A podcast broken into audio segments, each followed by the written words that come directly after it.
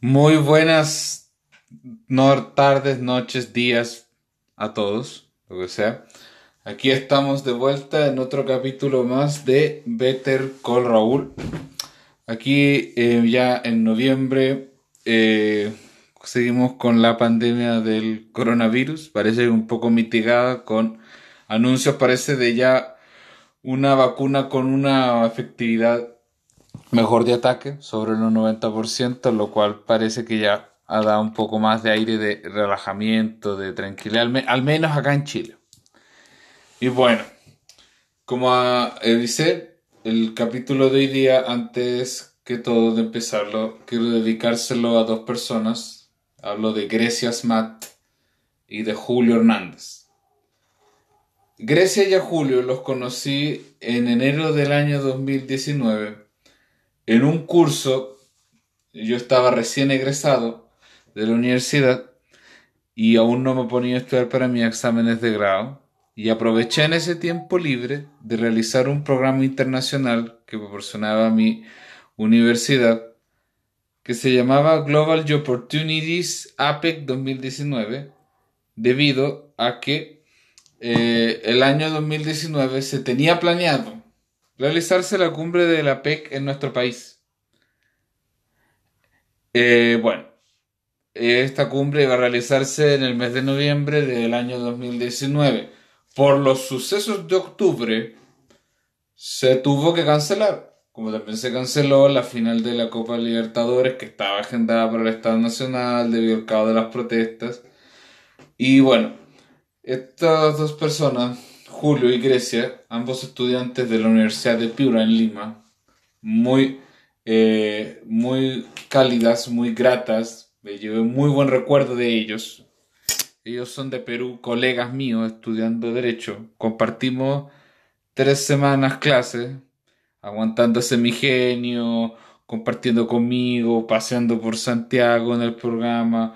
Eh, tuve eh, debido a la simpatía los invité a mi casa, conocieron a mi familia, compartimos, me aguantaron con una paciencia y me venían diciendo, poco que lo siguen, Raúl habla, habla de la crisis del Perú, habla de la crisis política del Perú. Y yo no les pude quedar mal. Y es por eso que ahora vamos a hablar de la crisis política que lamentablemente está viviendo y ocurriendo en nuestro país vecino, incluso eh, ahora mismo, el caos de las calles. Y entonces este capítulo es para ustedes. Y bueno, la crisis política del Perú va muy de la mano con las quejas o expectativas que tiene la sociedad latinoamericana con respecto a sus gobernantes e instituciones. Las quejas que hay son las mismas que hemos estado escuchando acá, que a lo mejor también en parte pueden ser desencadenantes del 6 de octubre, de la salida de Evo Morales, de los banderazos en Argentina, de los movimientos en Colombia. Entonces, se enmarca. Pero mire, si vamos a poner fecha, Perú, que es un país, nuestro país vecino, eh, un país importante, país conocido por la cultura incaica, por su gastronomía, por sus intelectuales, como Mario Vargas Llosa, ¿no? de literatura y uno de mis autores favoritos, por distintos personajes, como Víctor Raúl Aya de la Torre, un revolucionario del siglo XX, por la campaña de la Guerra del Pacífico, por Miguel Grau, por ser el lugar donde se consolidó la independencia de Latinoamérica, de Hispanoamérica, por haber sido el virreinato más importante en América Latina, junto con México, en el virreinato del Perú, por ser una tierra vasta, cosmopolita, sierra, costa y selva, por ser un país que está inmerso en esto, en nuestra realidad latinoamericana y que ha tenido sus vaivenes, pero también ha tenido ciertos avances, pero siguen han tenido problemáticas. Actualmente es el país más golpeado en Hispanoamérica por la pandemia del coronavirus.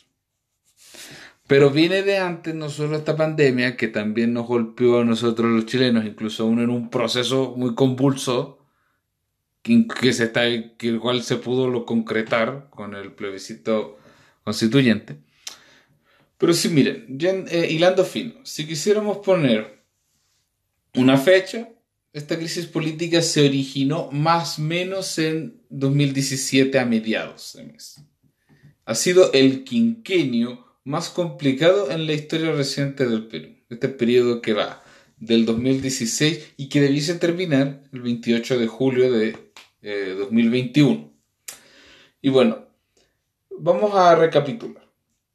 En el Perú han habido muchas críticas contra los políticos por corrupción, por malas prácticas, por una falta de renovación de líderes, de personajes y eh, movimientos caudillistas, líderes caudillistas, lo cual le generó cierta ya sensación de rabia incontenible en la población. Bueno, eh, recordemos que para las elecciones del 2016 compitieron Pedro Pablo Kuczynski y Keiko Fujimori, hija del expresidente y, y preso Alberto Fujimori. Pedro Pablo Kuczynski ganó porque todos los opositores en segunda vuelta dieron su apoyo para que Keiko Fujimori no saliera electa con su partido Fuerza Popular. Pero pasó que en el Congreso el partido Fuerza Popular tenía una presencia de casi el más del 50%. Y ya con partidos en decadencia. Y por ejemplo el APRA de Alan García, los movimientos de Alejandro Toledo, una leve aparición del Frente Amplio, de esta izquierda más progresista.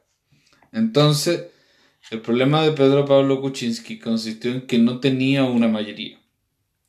Y a pesar de que sí se vio que en su gobierno partió menos bien para adelante, por ejemplo, se unió mucho el, el grupo de Lima, este grupo de países latinoamericanos que han criticado la dictadura de eh, Nicolás Maduro junto con la OEA, fue sede de la PEC el 2016. Pero eh, tarde o temprano le jugó en contra. Eh, la constitución del Perú, que es de 1993, consagra un sistema más menos presidencial parlamentario, una figura de híbrido. Habla de emociones de confianza, de vacancia, se habla de la figura del primer ministro, que es un jefe de gabinete. Y entonces, eso le complicó mucho a Martín Vizcarra. Porque también hay que enfrascar que desde 2014 se sigue adelante del proceso de Brecht, que está relacionado con muchas eh, corrupciones en la obra y coimeas en la obra pública.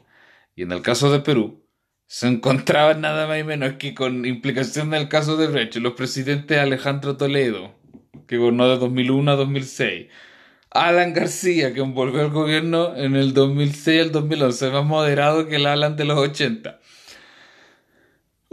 Tumala, que era como el representante del Foro de Sao Paulo que asumió el poder en Perú entre 2011 y 2016, quien no fue tan a la izquierda como los Kirchner, Lula y, los, Chávez, porque claramente le hicieron, lo frenaron. No sé si para bien o para mal, pero lo frenaron.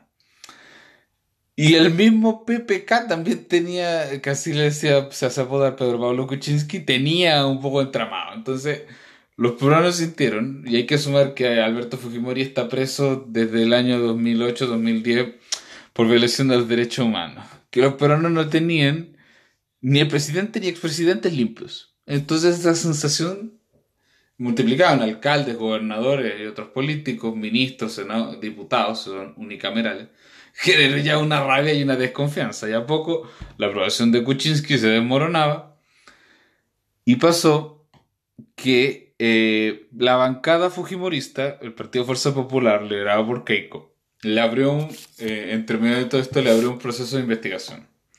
La moción de vacancia, que es parecida a esta acusación constitucional, solo que tiene dos trámites. Una en que se vota si procede y otra si se aprueba. Y resulta que sobrevivió a ese pedido de vacancia, pero ¿cuál fue el precio que pagó? El polémico indulto Alberto Fujimori, esta figura en Perú que divide de una forma que no se puede comprender en parte la política peruana sin su presencia. Recordemos que Alberto Fujimori, presidente de la del año 1990 hasta el 2000, ya se van a cumplir 20 años de su caída, quien gobernó con manos de hierro y que bueno, yo era niño cuando nací, cuando, cuando él era presidente, ya llevaba tres años cuando yo nací Y tenía más o menos 6 o 7 cuando él se fue del poder. Y bueno, Alberto Fujimori es conocido como este hombre que con la intervención de Vladimir Montesinos y una cúpula corrupta tuvo como logro el que trajo un poco de estabilidad política y económica al país, lo brindó de la constitución de 1993, muy conocido porque el verdadero Fujimori en 1992 disolvió el Congreso y porque, bueno, atacó implacablemente con técnicas aún cuestionadas que he leído a los guerrillas de Sendero Luminoso de Abimael Guzmán y el MRTA con la famosa toma de la embajada en el 97.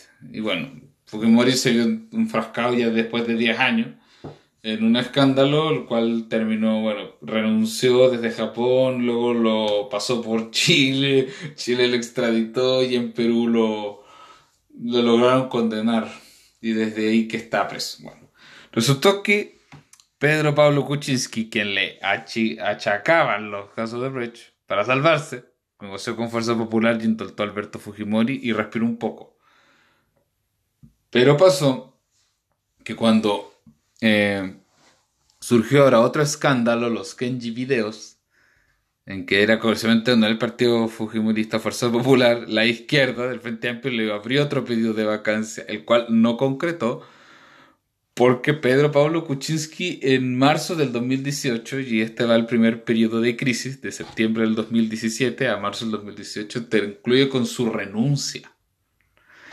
Y asumió, como manda la constitución, el primer vicepresidente, que era Martín Vizcarra en ese momento se encontraba en la embajada de, en la embajada de Perú en Canadá, en Ottawa. Tuvo que viajar de Ottawa a asumir en marzo del 2018.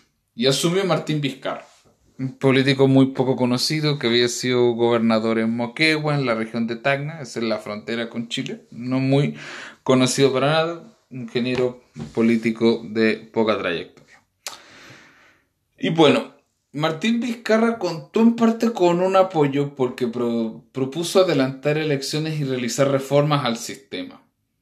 Entonces, en cierta forma venía a continuar un poco la agenda de Pedro Pablo Kuczynski y este eh, ganó cierta simpatía porque siguió condenando la dictadura de Nicolás Maduro, buscó relacionarse bien con eh, el resto de Latinoamérica pero eh, siguieron los temas de corrupción, siguieron el caso de Brecht y tal es así, que por ejemplo, se persiguió a todos los expresidentes. Y en este caso, se pidió un pedido de extradición a Alejandro Toledo, que está en Estados Unidos prófugo de la justicia peruana. Se abrieron procesos contra Alan García, quien incluso, si no se recuerda, en el año 2019 se trató de asilar en Uruguay por persecución política, no le dieron el asilo y cuando lo fueron a detener para investigarlo, se suicidó. Eh, Ollantumala, este, junto con su esposa Nadine Heredia, ex primera dama, tuvieron meses en prisión preventiva. Y Pedro Pablo Kuczynski, bueno, también le hicieron investigación por Odebrecht. Entonces ya estaba en esa problemática de la corrupción. Se empezó a ver corrupción en el mismo Congreso, quien también eh, le era bien hostil porque recordamos, no tenía mayoría. Si la mayoría la tenía Fuerza Popular, el partido Fujimorista. Pero propuso ciertas reformas, propuso hacer bicameral el Congreso, propuso adelantar las elecciones, realizar referéndums, lo cual le chocó a la clase política. Recuerdo de julio me mencionaba problemas con el fiscal nacional que renunció porque unos fiscales estaban investigando a, creo que al séquito de Keiko Fujimori, que también estuvo en prisión preventiva. Problemas también. Y aquí viene el segundo periodo de crisis, que va a ir de julio de 2019 hasta el 30 de septiembre del 2019, en que empezó a haber primero, primero había retrasos con proyectos que había dado el gobierno. Precisamente en el nombramiento de unos ministros del Tribunal Constitucional peruano. Dado que no hubo, Martín Vizcarra se valió de un artículo de la Constitución que le permitió disolver el Congreso y así lo hizo el 30 de septiembre de 2019. Entonces, en parte hubo gente que le aplaudió porque se estaba atacando a la corrupción. Eh, también hubo críticas de déspota porque lo compararon a cuando Fujimori dio el autogolpe el 5 de abril del 92, en que ahí cerró las cámaras del Congreso, que se regulaba bajo la constitución del 79, y el Poder Judicial. Incluso el Congreso puso a una presidenta interina que renunció, la segunda vicepresidenta, que era Mercedes Arauz, renunció porque no estuvo de acuerdo, incluso en el mismo seno de Vizcarra hubo discusiones y problemas por esta decisión de disolver el Congreso. Pero eh, esta disolución le exige por la Constitución, y así lo hizo, a convocar elecciones parlamentarias, y las cuales se realizaron en enero de este año, y las cuales el Congreso, producto de mucho de esta crítica ciudadana hacia la corrupción, hacia el estancamiento, trajo una renovación y ganaron más presencia el Partido Morado, un partido con tendencias centristas y a la derecha. El APRA va a desaparecer eh, del mapa peruano, mucho también producto de la muerte de su líder histórico, Alan García. Fuerza Popular, el partido de los Fujimoristas, como muchas tramas de corrupción por los Fujimori, también va a perder mucho apoyo. Acción Popular, partido de centro derecha que ha tenido otras veces más presencia, como por ejemplo las presidencias de Fernando Belaúnde Terry en los 60 y en los 80, y de Valentín Paniagua que hizo la transición eh, de Alberto Fujimori hacia Alejandro Toledo y que logró, y es admirable parte, solucionar muchos asuntos pendientes. Y se trajo mientras una suerte, no recuerdo el nombre, pero una suerte de camarilla que hacía las funciones de legislar hasta que se instalase este nuevo Congreso. Y ahora viene el tercer periodo de crisis, que va desde septiembre de este año hasta ahora que se ha prolongado en noviembre de este año. La cual partió porque empezaron ahora a descubrir corrupción realizada por Martín Vizcarra. Primero hubo un caso de un cantante para una campaña, entonces se le abrió un pedido de vacancia, del cual salió absuelto el 18 de septiembre de 2020, mientras nosotros en Chile celebrábamos con el terremoto la chicha y la empanada, se eh, realizó el pedido de vacancia. Antes de esto, y inmerso en la problemática mundial, el Perú ha sido el país más afectado por la pandemia. Producto muchos veces de su desarrollo, faltas de comunicaciones o de política. Eh, me han dicho desde julio en la tele, la Lima parece muy sumida a su situación que vivió en los años 80, de carencia, de cesantía, de desempleo, de desigualdad, de corrupción. Entonces el panorama peruano no fue muy bueno. Cayeron en un tremendo, eh, o sea, no me atrevo a decir recesión, pero fueron el más golpeados. Eh, Chile también fue golpeado. Recordemos los meses de marzo, abril, mayo con esta cuarentena total. Pero afortunadamente se ha ido recuperando. Y también creo que le trajo un poco de respiro a Chile, que si bien hay economistas aún alarmantes, con todo el respeto que se merecen, es que los medios, la Organización de Naciones Unidas, la prensa internacional y los distintos países del mundo se abrieron, mostraron muy receptivos a la victoria de la prueba y de la convención constituyente. Y de que ahora, más o menos como se han levantado las cuarentenas, hay cierto aire de recuperación. Entonces, como les decía, el 18 de septiembre de 2020, Martín Vizcarra se sale absuelto del el pedido de vacancia. Y, pero le sigue chocando, que no tiene mayoría y casi nula representación en el Parlamento. Mucho es tratado de un corrupto o de un ladrón, tal porque es otro político. Y bueno, últimamente se le hizo un pedido de vacancia, el cual se aprobó el día miércoles. De hecho, a mí me decían Julio y Grecia, atento a esto, porque ahora sí, de esta no pasa.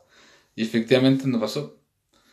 Tuvo 105 votos a favor y asumió, eh, como manda la línea de la Constitución, el presidente del Congreso, que recordemos que es unicameral, son todos diputados o congresistas, Manuel Merino. Manuel Merino, eh, procedente del departamento de Tumbes, cerca de la frontera con Ecuador, un líder político no muy no tan de grande trayectoria, muy regional de Tumbes, asume el poder, un poco eh, para la anterior vacancia ya tenían un poco el entrecejo de que, quería, había hablado, aunque él desmintió con las Fuerzas Armadas diciéndole que ya se prepararan para reconocerlo a él como presidente. Entonces, ha asumido Manuel Merino la presidencia de Perú. Han habido en las calles eh, conflictos, ataques a diputados, se han habido múltiples protestas. Eh, hay países de la región, entre ellos Chile, Paraguay, Bolivia, eh, han habido países que han reconocido a Manuel Merino como presidente. No se pronuncian mucho porque pareciera que son cosas de orden interno del Perú. Por eso la OEA y otros organismos no han hecho mayor pronunciamiento. Lo cual les entiendo. Eh, bueno, el último de Perú que ayer viernes perdieron el Estado Nacional ante dos goles del Rey Artur Vidal. En una situación muy complicada corrupción, anquilosamiento, no hay pocas figuras, de hecho el, mayor favorito para las elecciones del próximo año, porque en 28 de julio del 2021 asumirá un nuevo presidente peruano, no sabemos. El más favorito es George Forsyth, alcalde del municipio de La Victoria de Lima, ex arquero de la Alianza Lima, hijo de la hijo de una ex Miss Chile. Nació en Caracas porque su padre era diplomático peruano. También se visualizan figuras como Ollanta Humala de nuevo, o su hermano Antauro, que está preso, parece que se rumorea que lo indultarían. Pero bueno, en resumen, la crisis política del Perú no es nada extraño porque la verdad estamos muy inmersos en lo que es la realidad política latinoamericana. De que falta renovación, ciudadanía más empoderada por sus derechos, también un poco la historia del Perú ha tenido momentos así, impases entre presidente y parlamento. Eh, ha tenido figuras autoritarias, el general Odría, eh, Velasco Alvarado, el mismo Alberto Fujimori, figuras autoritarias. La separación de poderes dista de ser muy clara, hay líos en la constitución. Pero yo creo, y la realidad y la realidad de hecho va a que esto funcione. A que pronto Perú yo creo que seguirá un poco de situación de protestas, pero retomará un causa. Causa de la política del coronavirus, causa de la organización de elecciones, de postulantes. Y una vez se le supera la pandemia y se empiecen a, ojalá, a avanzar reformas, que parece que Manuel Merino dijo que no las iba a estancar, sino que van a seguir adelante, van a tratar de seguir adelante. Yo, ahora, como Raúl Arismendi, yo siento que la vacancia de Martín Vizcarra es una respuesta a la disolución del Congreso que él hizo en septiembre del 2019.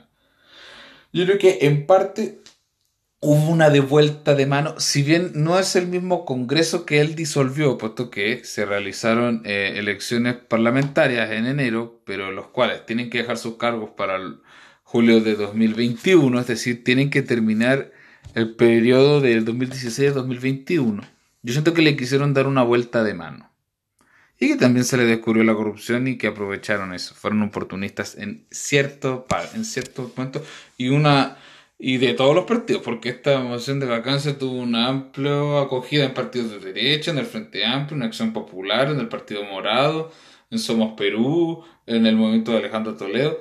Entonces, lo que saco de esta leída, que aún de hecho no estoy terminando porque sigue este proceso de crisis, es que va a seguir así esa desconfianza en las instituciones hasta que los ciudadanos peruanos no empiecen a ver cambios en las situaciones que ellos alegan, dígase salud, educación, riqueza, lucha contra la corrupción. Entonces, yo tengo fe en Latinoamérica, en la región, a pesar de que estamos, vamos a entrar a una década mucho más convulsa. No creo que la situación de los 70 en que eh, reinaron las dictaduras militares, ni en la de los 80 en que la crisis arreció con las pobrezas en todos en dos cifras, ni tampoco yo creo que viene una vuelta del foro de Sao Paulo como en los 2000. Lo dudo, la verdad. Y bueno, desde aquí yo les mando un fuerte abrazo a Grecia a Julio. Les deseo lo mejor Espero que esta pandemia pase luego. Yo sé que ellos pueden salir adelante si se lo proponen. Yo tengo fe en la región, también en el Perú. Y espero haber tratado de aclarar un poco de qué va lo que está sucediendo. Eh, síganme siguiendo en Spotify, en Better Call Raúl, en Instagram en mi cuenta personal, Call Raúl 93. Me despido, un fuerte abrazo caluroso y cálido para todos ustedes. Les deseo que tengan muy buena semana. Y este ha sido todo el capítulo por hoy. Se despide atentamente su locutor, Raúl Grismendi.